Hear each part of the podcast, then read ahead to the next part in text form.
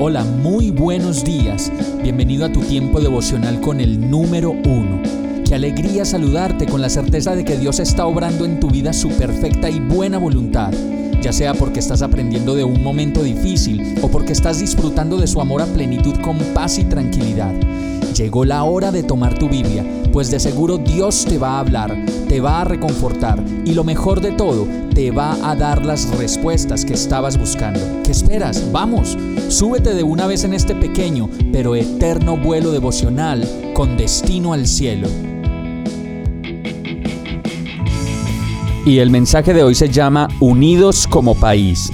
Josué 22:5 dice, y esfuércense por cumplir fielmente el mandamiento y la ley que les ordenó Moisés, siervo del Señor.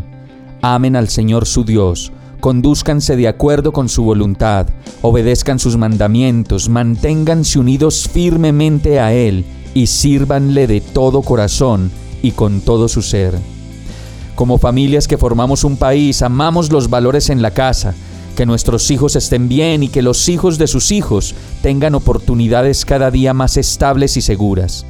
Detrás de toda la confusión que podemos sentir en medio del devenir de nuestro país, yo creo que en este tiempo puede pesar mucho más en nuestros corazones, como lo dice Moisés en este verso, el amor a Dios, los principios y valores que hemos aprendido desde nuestra infancia y lo que nos permite distinguir entre el bien y el mal así como lo hacen las mamás, con ese sexto sentido que las caracteriza, yo creo que cada uno de nosotros puede descansar en que sin necesidad de involucrarnos en discusiones necias sobre una propuesta política y la otra, tenemos la seguridad de que lo que necesitamos es mantenernos unidos a la vid verdadera, a la fuente de vida eterna, al Dios creador del cielo y de la tierra, y a las promesas que solo en Dios podemos considerar como firmes y estables para la eternidad.